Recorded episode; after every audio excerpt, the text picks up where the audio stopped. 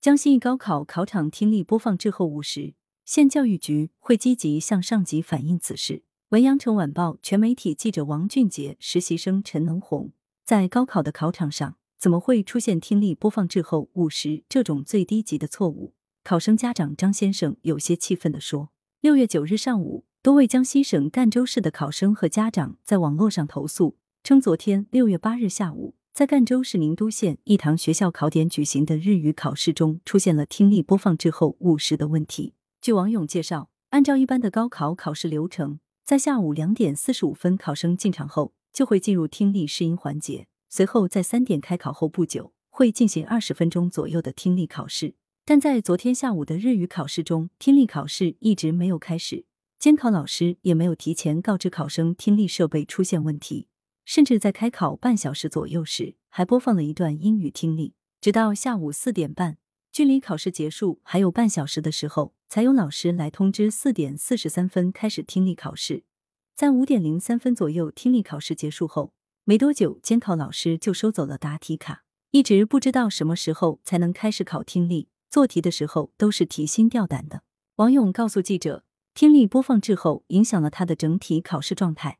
最后放听力的时候，已经是考试快结束的时候了，整个人都很疲惫，根本不在考听力的状态。同样在一百一十二考场考试的张凯也向记者证实了听力考试存在播放滞后这一情况。张凯告诉记者，考试开始后，他一直在读听力题，但听力始终没有开始播放，直到过了几分钟。老师才说听力设备出了问题，让考生先做其他题。张凯表示，听力播放滞后让考生的做题节奏出了问题。在四点半通知要开始放听力的时候，很多同学都没开始写作文，原本考试的时间规划完全被打乱了。周浩也是在一堂学校考点的考生，他表示自己并未受到听力播放滞后太大的影响，不过身边的同学们受影响的很多。今年听力本来就难，再加上这种情况。考完出来后，大家脸色都不好看，还有女生一回家就忍不住哭了。周浩说：“据记者了解，整个宁都县参加日语考试的高考生基本都在一堂中学考点，这一考点的考生数目接近一千人。针对高考听力播放误时这一事件，有多名考生家长在六月九日上午向宁都县教育局反映情况。家长刘女士告诉记者，县教育局回复称会将此事向上级部门反映。”至于如何处理，还需等待回复。家长张先生则表示，自己已经在昨天下午打了市长热线投诉，接线员称会将此事向有关部门反映。目前，张先生并未得到进一步回复。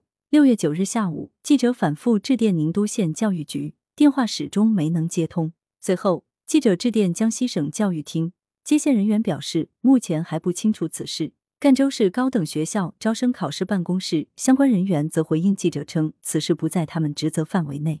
文中人名均为化名。来源：羊城晚报羊城派。编辑：孙子清。